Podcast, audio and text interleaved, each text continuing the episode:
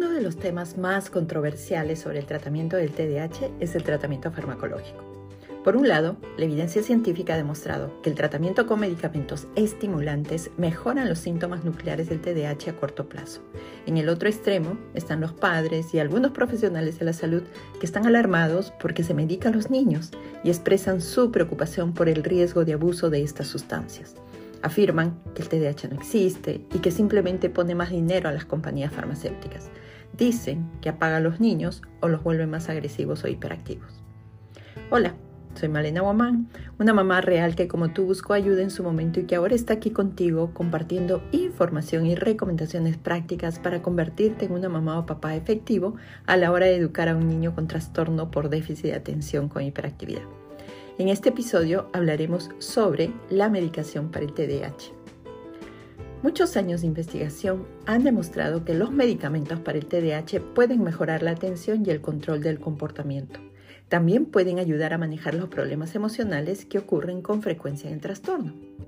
Estos resultados se obtienen solo cuando una persona con TDAH ha sido diagnosticada con un proceso de evaluación minucioso, se le indica una dosis de medicamento ajustado a sus necesidades, duerme lo suficiente y come de una manera equilibrada.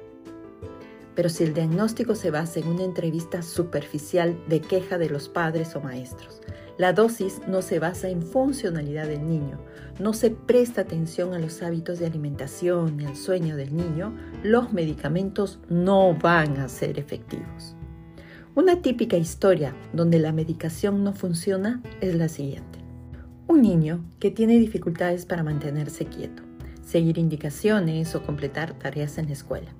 La maestra con paciencia lo orienta, lo apoya, está detrás del niño y un día el niño se enoja por la insistencia de la maestra, grita, empuja la silla, le dice que está harto.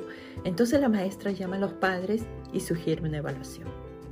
Los padres van al especialista, quien habla con ellos durante unos 15 a 20 minutos y les pide rellenar unos cuestionarios con muchas preguntas.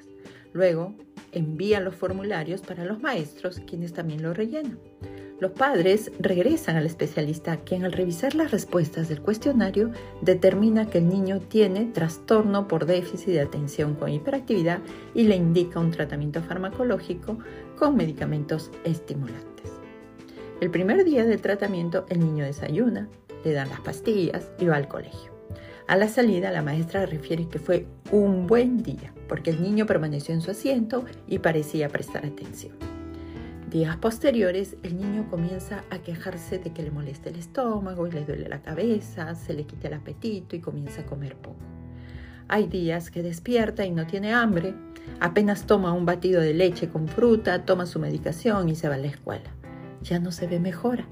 El niño se muestra acelerado en la escuela, la maestra se queja, los padres lo llevan a la consulta, el especialista aumenta la dosis. Los días siguientes el niño se pone más nervioso, no quiere hacer las tareas, se le castiga diciendo que no irá al parque o que no jugará a la play, se pone más nervioso, tira todas las cosas de su escritorio, luego se calma y se va a dormir. Los padres llaman al especialista quien les dice que algunos chicos demoran en adaptarse a la medicación y que lo mantengan con esta dosis todo el mes. Ese mes se convierte en un infierno para los padres y su hijo, porque el niño come poco, pelea todo el tiempo. El niño no mejora, está malhumorado. Entonces los padres deciden no medicar y no llevarlo más al especialista. ¿Qué salió mal? Cuando no hay una respuesta efectiva al tratamiento, es posible que el diagnóstico no sea el correcto. Los especialistas deben realizar una evaluación minuciosa de los síntomas del niño y descartar la presencia de otros trastornos que puedan estar originando esos signos y síntomas, como los trastornos del estado de ánimo, la depresión, ansiedad, trastornos del sueño, de la personalidad, entre otros. Si el diagnóstico es el correcto, se debe tener claro que existe un 15 al 35% de niños con TDAH que no responden positivamente a la medicación estimulante. Si un padre o madre ha decidido hacer uso de la medicación para el TDAH, el siguiente paso del especialista es identificar el tipo y la dosis óptima del medicamento a utilizar. Para averiguarlo se necesita un trabajo en equipo entre el especialista, los padres, los maestros y el psicólogo del niño. se suele prescribir la dosis más baja disponible para un tipo particular de medicación. Los padres deben llevar un diario sobre cómo esta medicación está funcionando y cuáles son los efectos secundarios. Es importante también hacer seguimiento al tipo de alimentación y a las rutinas de sueño para mantener el equilibrio. ¿Cómo el especialista sabe que la dosis es la correcta? El proceso para determinar el tipo y la dosis de la medicación no es simplemente comenzar la medicación y preguntar a los padres si está funcionando y luego aumentar la dosis. El especialista tiene que mirar al niño de cerca y averiguar si la dosis está funcionando haciendo preguntas al niño y observando sus respuestas. También es necesario que haga un seguimiento de los hábitos alimentarios, el ejercicio y el sueño. Otro punto importante a tener en cuenta es que el plan de tratamiento no solo es farmacológico, es necesario tener en consideración los diferentes apoyos que requiere el niño en el hogar y la escuela por lo que este tratamiento debe ser complementado con la psicoeducación y entrenamiento de los padres y maestros sobre la naturaleza del trastorno y el manejo de la conducta en el día a día. También es necesario que se identifique todos los trastornos asociados que podrían acompañar al TDAH. Los niños con TDAH suelen tener al menos otro trastorno y más de la mitad tienen al menos dos trastornos más. Todas estas condiciones deben identificarse y diagnosticarse de manera correcta para que el niño reciba el tratamiento adecuado. Un pilar importante del tratamiento es asegurar que los padres estén bien formados sobre el TDAH. Esto lo consiguen siguiendo cursos de entrenamiento para padres sobre el trastorno y el manejo de la conducta del niño.